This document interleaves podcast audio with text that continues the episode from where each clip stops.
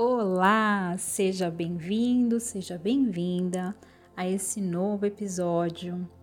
E hoje eu quero responder a pergunta de uma seguidora muito querida chamada Renata, e ela me mandou a seguinte pergunta: Dani, eu tenho a necessidade de estar o tempo todo dando palpite na vida dos outros. Como que eu quebro esse hábito ruim que eu tenho na minha vida? Essa questão eu achei muito interessante, porque geralmente quem tem problemas de baixa autoestima é, gosta muito de dar palpite na vida dos outros, porque ela está muito tempo olhando para fora ao invés de olhar para ela mesma. Então, tem muitas coisas que a gente acha que vai conseguir resolver pelos outros. A gente se coloca num papel de salvadora da pátria de eu vou ajudar todo mundo, eu preciso mostrar que eu sou boazinha, eu preciso mostrar que eu sou útil. E aí a gente fica nessa ânsia, né, de querer ajudar o outro. Então, o que a gente tem que aprender é controlar essa ansiedade, ter tolerância, deixar que os outros aprendam com os seus próprios erros.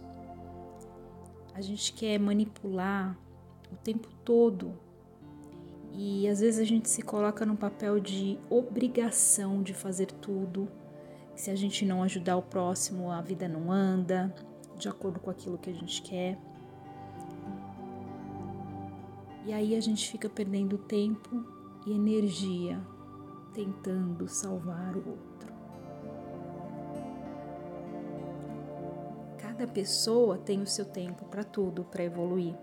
O meu tempo de evolução é diferente do seu tempo de evolução. A gente se preocupa demais, exageradamente, principalmente nós mulheres, com os nossos filhos, com os maridos, com os nossos amigos, vizinhos.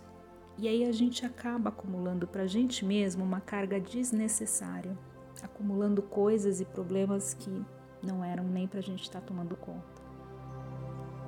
Tem pessoas que estão passando por provas que somente cabem a elas enfrentar e resolver. E toda vez que você traz essa energia para você de tentar ajudar o outro, você está impedindo que ele cresça, você está impedindo que ele aprenda. Se você quer viver em paz, você não deve acumular o problema dos outros. E a dica master que eu deixo aqui é olhar mais para você para a sua vida. Porque quando você tem esse tempo para ficar olhando para a vida do outro, é porque você está olhando pouco para a sua. Temos sempre que ter solidariedade, fraternidade no coração, mas a gente não pode tentar manipular e controlar os outros, porque isso é muito ruim para o outro e para a gente. Bom, eu espero que vocês tenham gostado dessa resposta aqui que eu dei para essa pergunta. Continue mandando as questões para mim no direct do Instagram, arroba Daniela Souza Terapeuta. E vocês também podem acessar o meu site caso queiram contratar uma consulta particular comigo. www.danielasouzaterapeuta.com.br Um forte abraço e até o próximo episódio. Eu amo você.